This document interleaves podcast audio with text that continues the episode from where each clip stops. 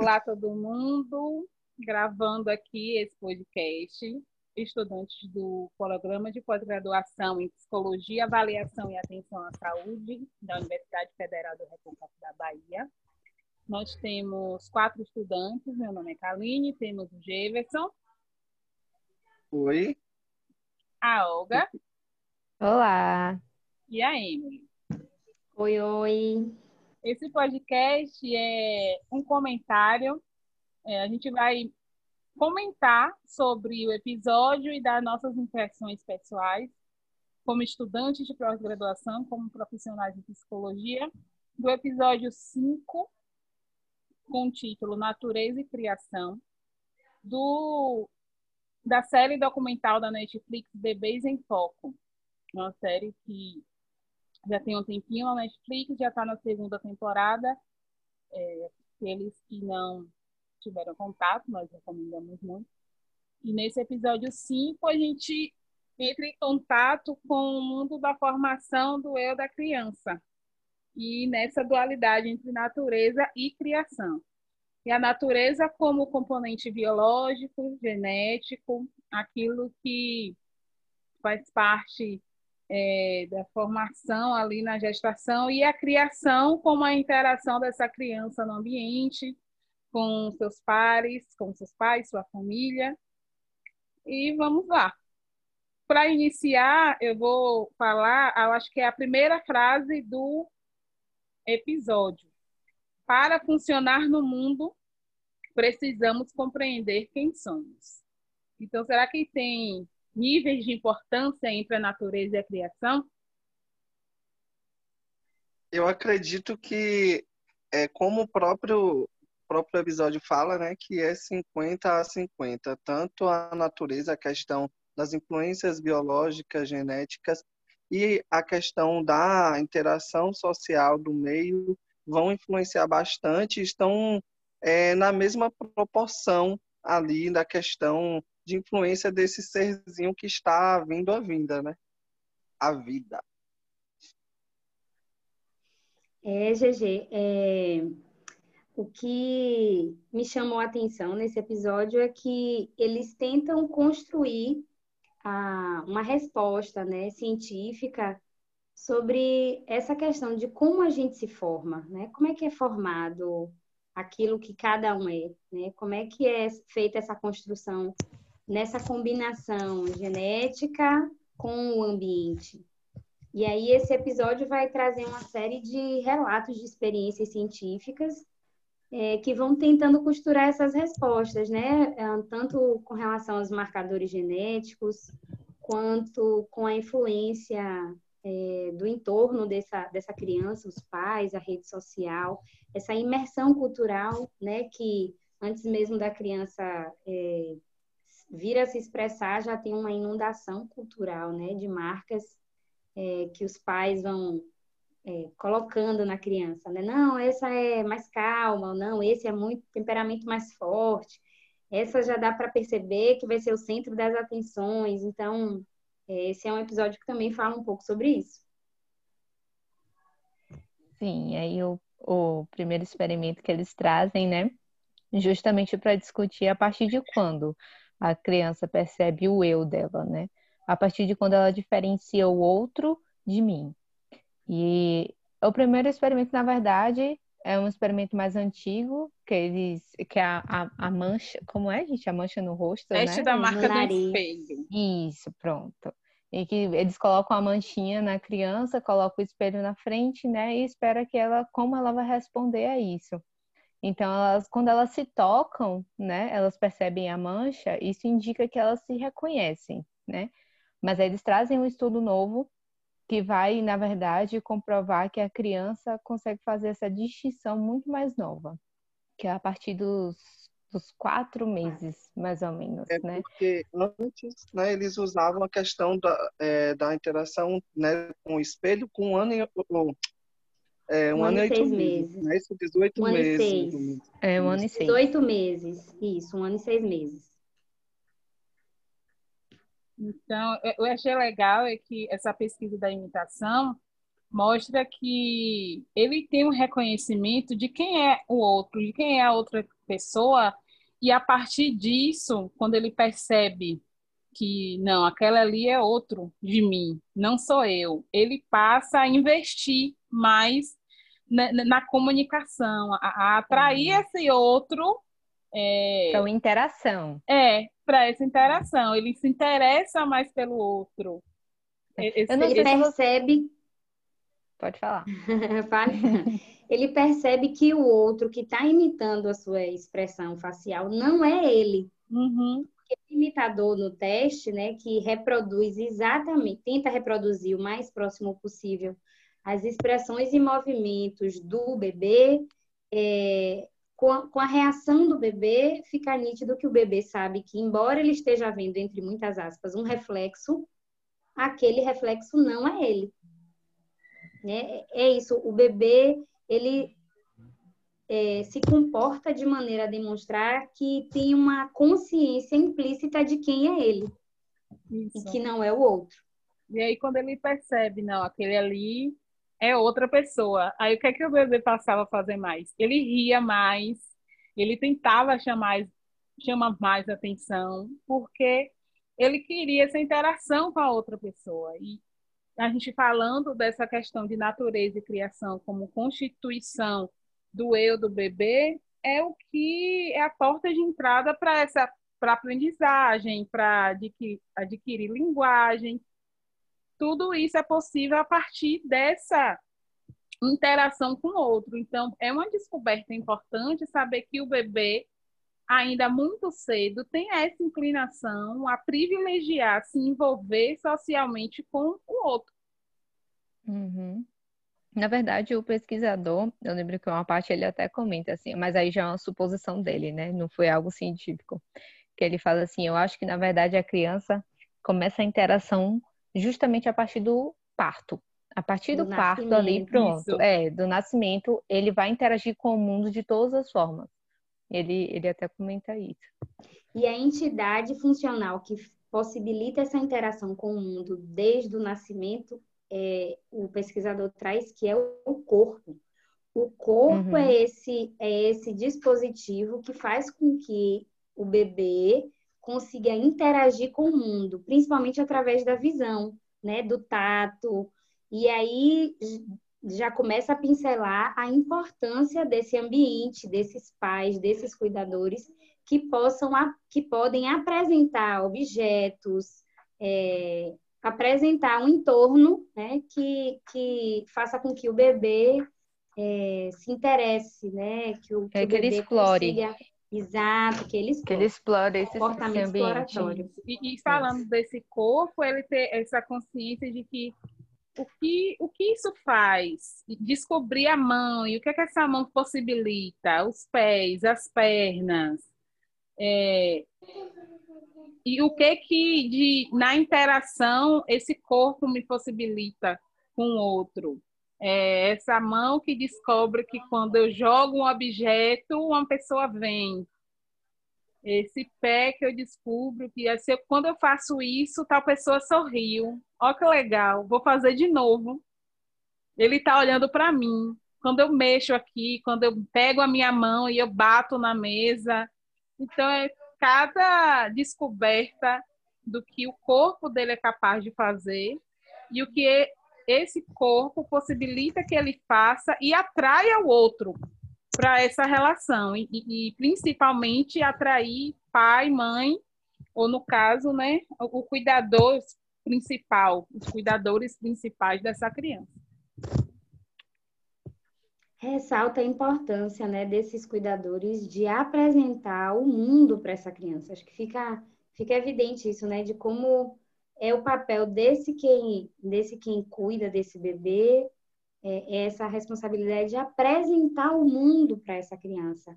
Apresentar objetos, apresentações, cheiros, porque é essa apresentação, é essa aproximação que faz com que a criança comece a construir isso que a gente questionou, que os pesquisadores questionam e a gente está trazendo na discussão, essa construção de quem se é, né? Quem uhum. se é tem a ver com esse processo de a, ao que que eu fui apresentado, né?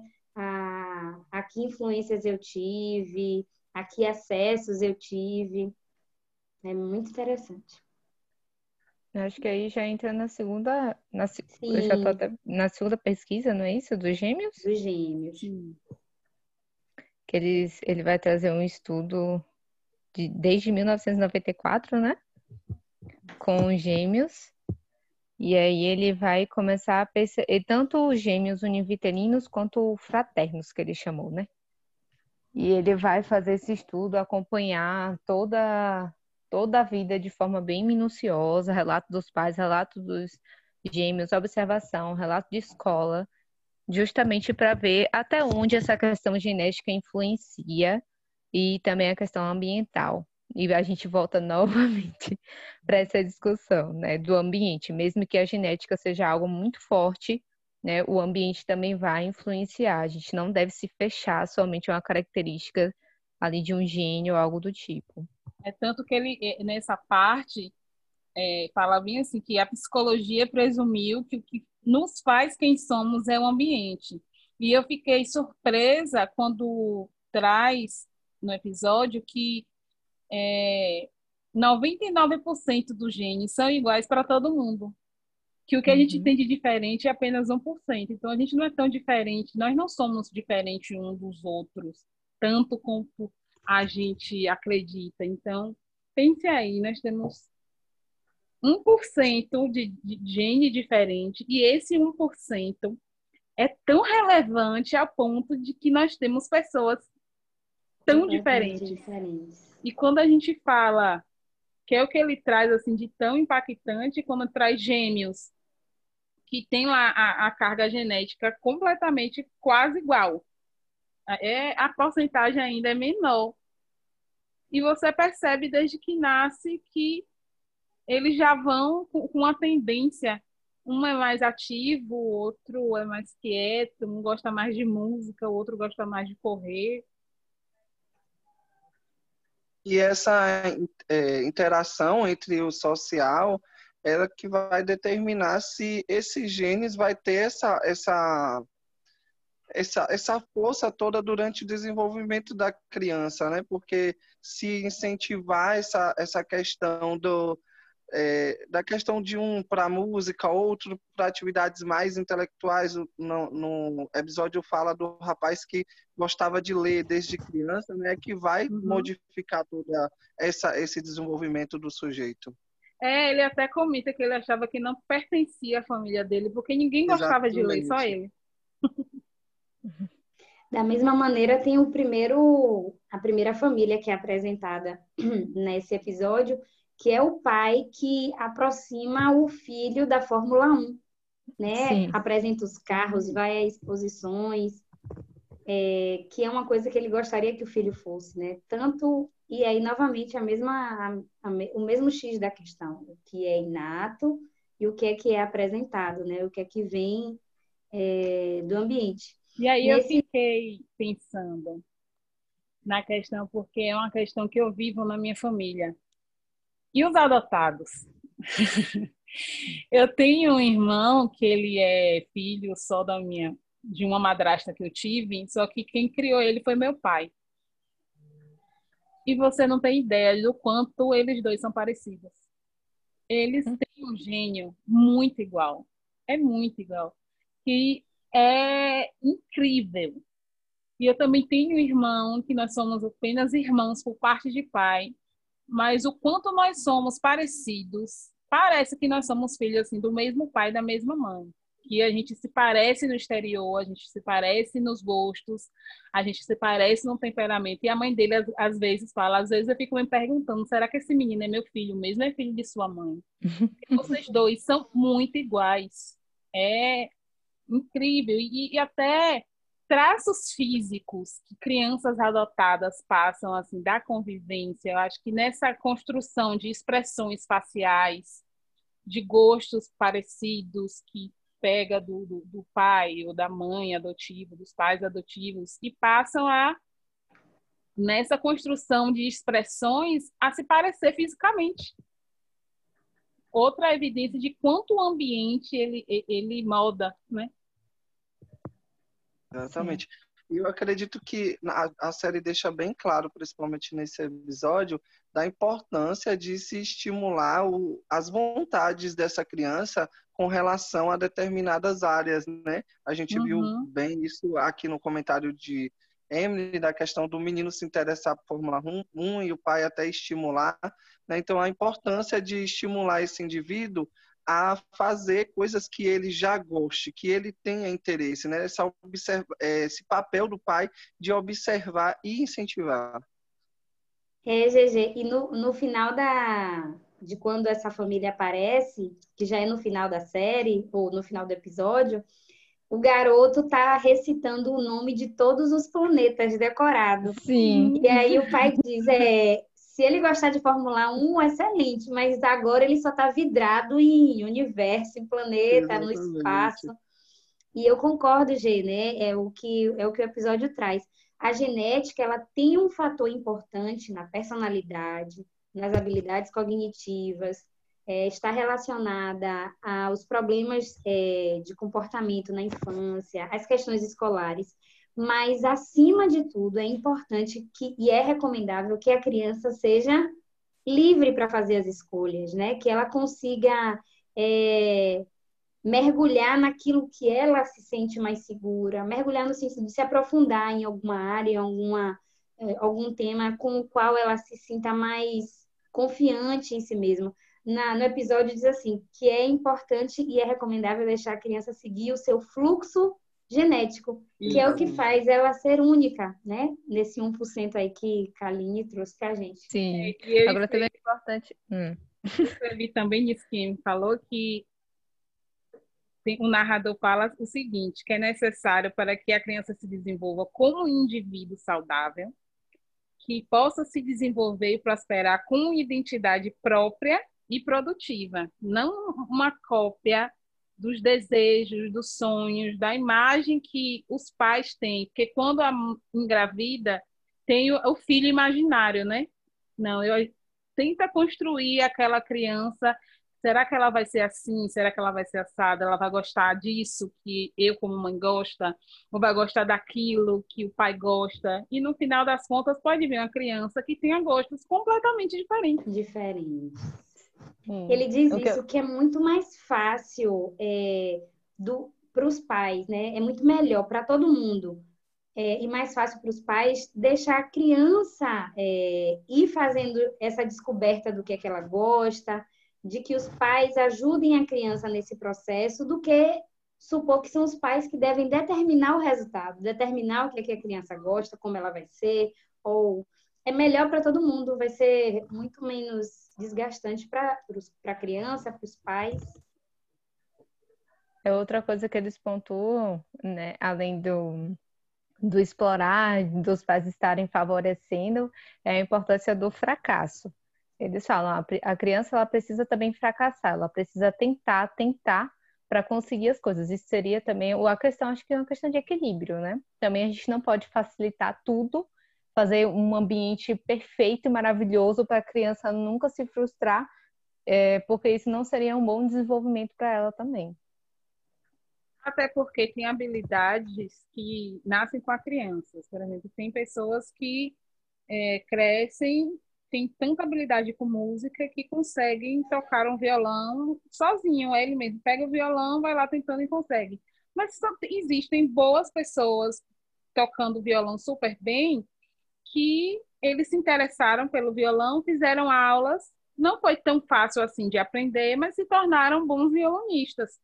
Então, tem, é, até no desenvolvimento da habilidade, vai ter coisas que vai ser difícil para a criança aprender. E por mais que ela se interesse, é mostrar que no, não é que ela não consegue de primeira, é que ela não tem habilidade para aquilo. Uhum. Às vezes ela só vai ter que se esforçar um pouco mais para adquirir aquela habilidade. E aí vai muito do, do quando a criança é pequena, do desejo dos pais para a criança. Vai continuar estimulando, vai continuar permitindo que a criança explore aquele universo que ela se frustra, mas é conveniente para os pais essa frustração, porque os pais não querem aquela habilidade, né?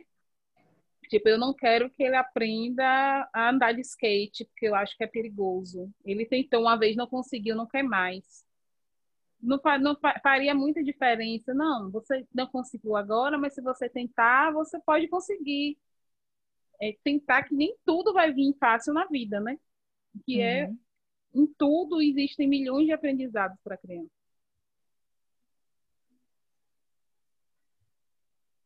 E tem o terceiro experimento, né?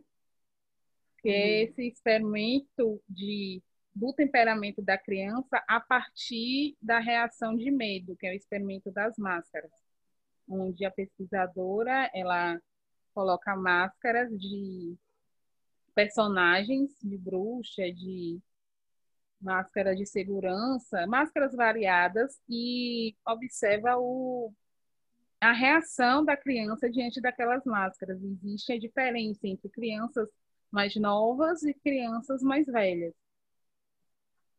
Na verdade, ela fala da questão da, é, do temperamento, né? Ela quer avaliar o temperamento dessas crianças com relação a esse experimento, né? Como é que, como vai ser as respostas emocionais dela a essas, a, a esse olhar para, para as máscaras.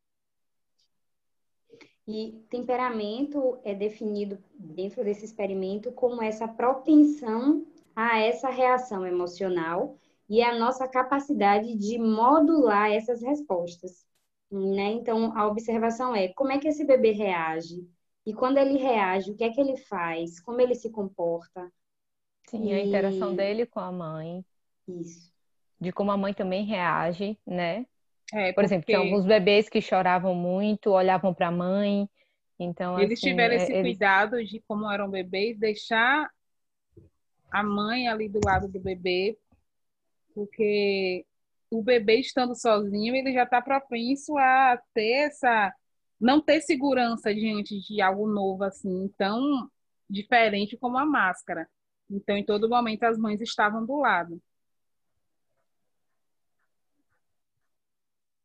E aí eu anotei aqui que é, os bebês mais novos, eles tinham a reação de medo, mas eles não conseguiam demonstrar muito no comportamento, porque quando a reação normal do medo é aquele de, de ou luta ou fuga, né?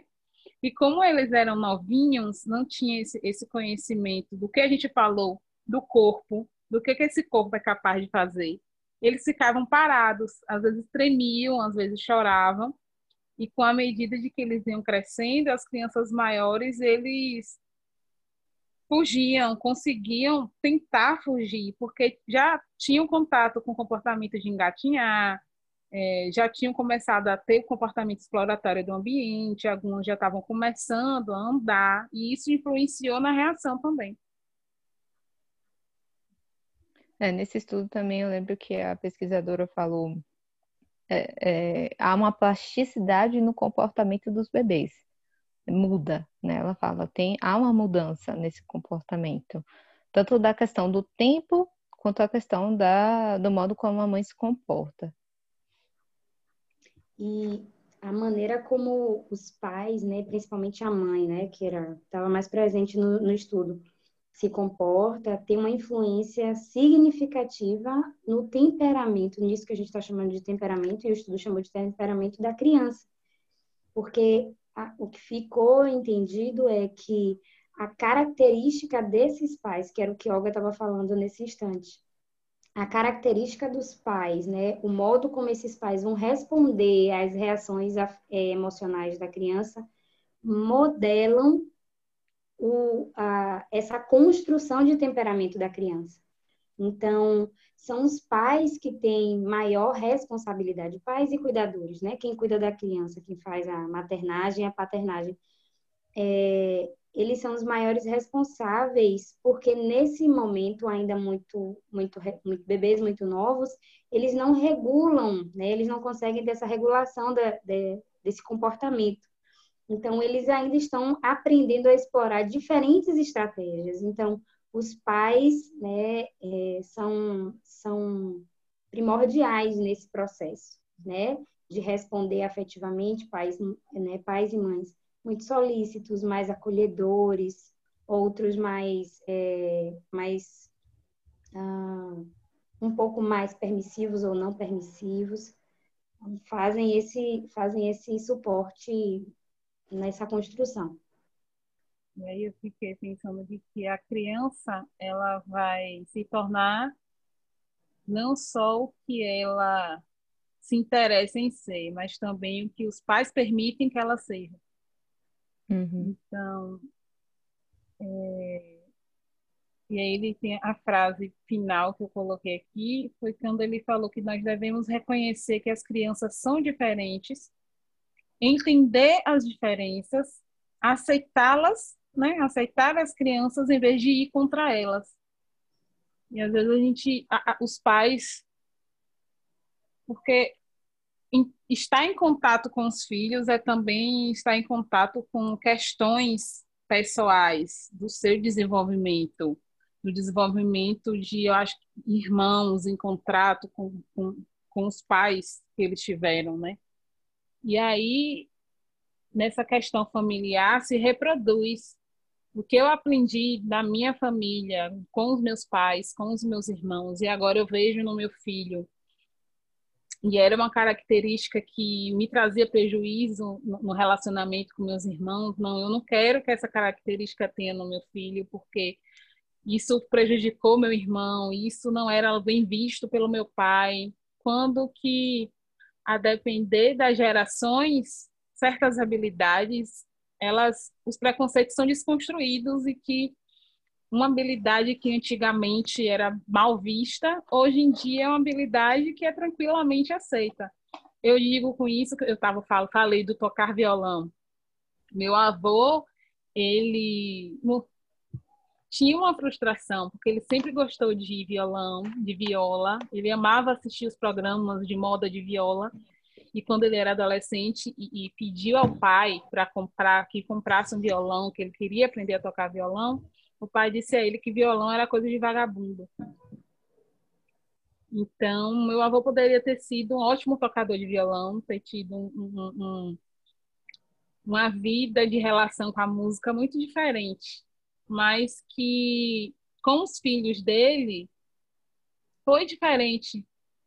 A gente não toca instrumentos, assim, meus, meus tios, né?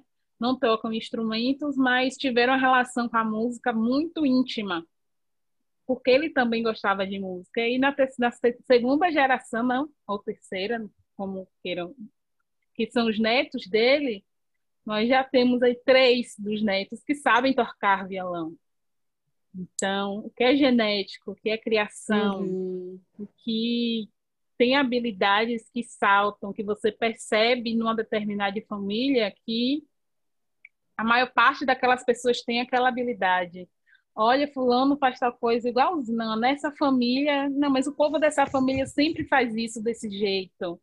A família tal, a família Pereira é uma família de escritores, a família, a família tal é uma família, ó, aquele menino joga futebol, mas ninguém na casa dele joga tão bem quanto ele. Então, existe essa essa questão entre natureza e criação ainda dá muito pano para manga.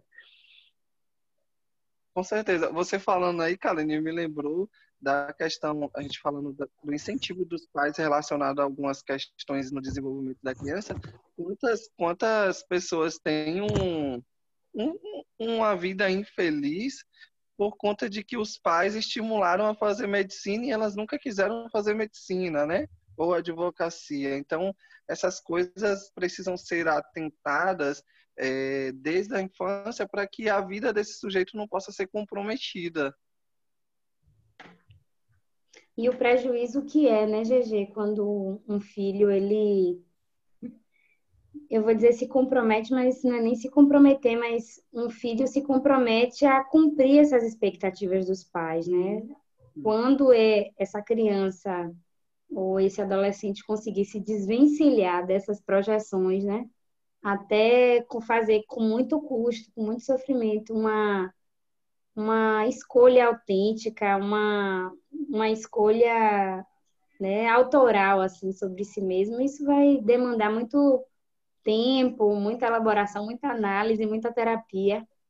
Então, de fato, né, se, se os pais conseguem, como no, no episódio traz, né, deixar as crianças é, explorarem as suas próprias habilidades, suas próprias potencialidades no mundo, né? Conseguir explorar os seus limites de desenvolvimento, do que querem, com certeza elas vão ser muito mais felizes, né? Assim, felizes não no sentido poético, não, mas com, com um entendimento mais seguro de si, um entendimento mais, é, mais confiável de si mesmos, Uhum. mais. Uma satisfação pessoal, né?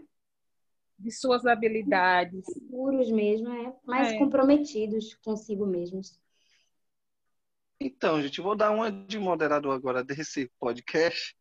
E para a gente ir finalizando é, ele, porque eu acho que a gente trouxe bastante, bastante questões assim do episódio no geral. Acho que as pessoas não precisam nem assistir, né? Porque. Mas eu queria saber de vocês agora para a gente finalizar.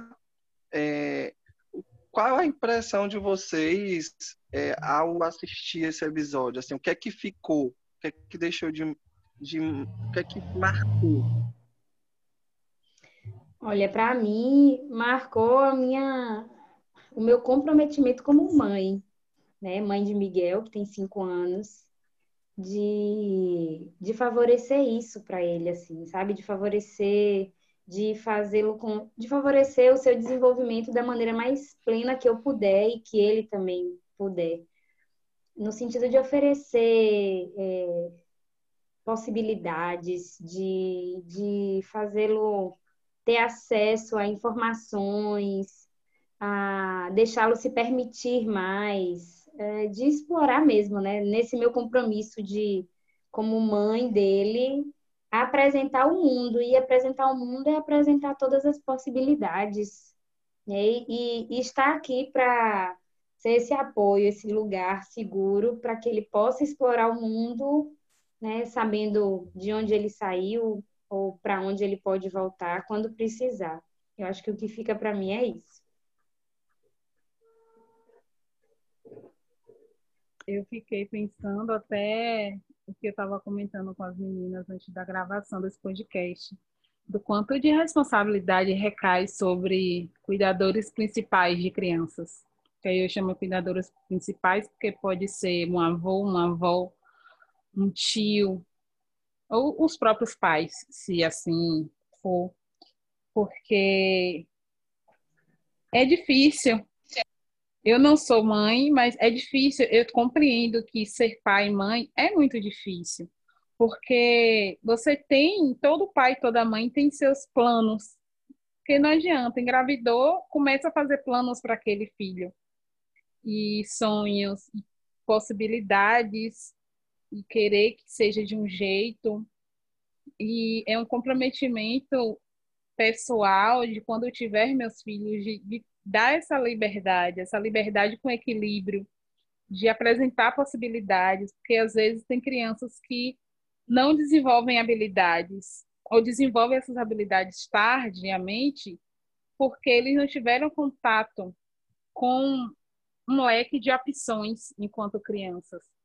Então, os privilégios que nós temos, né? Eu, eu considero que eu fui privilegiada porque eu tive muita liberdade de para eu ser quem eu sou, de brincar, de explorar. Eu sempre gostei muito de ler, então eu tinha acesso a muitos livros. Eu lembro que quando eu cheguei, na primeira vez que eu cheguei numa escola, na quinta série, e lá tinha uma biblioteca com muitos livros, eu fiquei enlouquecida. Eu levava um livro por semana e eu lia muito. E eu sempre fui a diferente na família, porque quando todo mundo queria correr, pular, cair, eu queria ler. E isso tem muita ligação com a doença genética que eu tenho. Porque eu tenho uma anemia chamada esferocitose que faz com que eu tenha baixa oxigenação. Então, se é uma brincadeira de correr, de pular, de pegar picula mesmo, como se diz no meu interior, eu não conseguia, porque eu me cansava. Então, eu sentar com um livro, era uma atividade que eu conseguia fazer e era uma atividade que me era prazerosa. Então, todas essas habilidades de, de, de leitura, de escrita, foram desenvolvidas e também eu fico me perguntando se eu não tivesse essa doença genética, se eu conseguisse correr, pular, como todas as crianças, como todos os meus primos, talvez eu tivesse outras habilidades. Então, nem sempre as habilidades a gente consegue é, só por ter acesso às opções. Às vezes a criança ela vai querer aquela habilidade, ela não vai conseguir aquela habilidade. E aí é você mostrar que não existe é, a valoração da habilidade, quem vai dar nesse momento é os pais. Porque eu sempre ouvi o seguinte: não, não interessa o que você for fazer, se você fizer bem, é isso que interessa. Você quer ser é, gari, você quer ser porteiro, você quer ser vendedor, você quer tocar piano, você quer tocar violão, não interessa, quer pintar. Escolha o que você quer fazer e faça bem. Isso foi o que eu ouvi durante toda a minha vida. E é uma diferença muito grande de pensamento. Quando você tem essa liberdade de ser o que você quiser. Tira um peso assim das costas. Eu já tive ligação com pessoas que viviam num clima de tensão porque os pais escolhiam tudo. É o piano, é o violino, é o inglês, é o esporte que faz na educação física era escolhido pelos pais. E é bem complicado. Que nós possamos deixar as crianças livres para escolherem o que elas querem ser, o que elas gostam de fazer. E é tão lindo você assistir as crianças escolhendo essas, essas coisas e, e, e se desenvolvendo e descobrindo. É tão mais prazeroso. Canene fala com prazer, né, gente? Não, porque eu vou falando, eu vou pensando. Gente, se vocês não me cortarem, viaja. Vou... O podcast vai virar de duas horas. Me cortem, por favor. Então Gente, o que me marcou é, nesse episódio é a questão assim de a gente da, da minha responsabilidade, do meu comprometimento enquanto profissional, de repassar isso de uma forma mais acessível, acessível para as pessoas, para os pais em geral, cuidadores, né? De, de incentivar é, eles a também incentivarem os seus filhos a, a serem é, livres, né? Para que eles possam estimular as capacidades dos próprios filhos. Então, acho que isso me deixou marcado, além de é, o episódio deixar bem claro algumas coisas que a gente já sabia, né? É, os dados muito precisos, né, as pesquisas muito interessantes e precisas, no sentido de que é, a biologia, a questão genética tem o seu papel e a questão da interação social com esse meio também tem o seu papel, não tem como dissociar.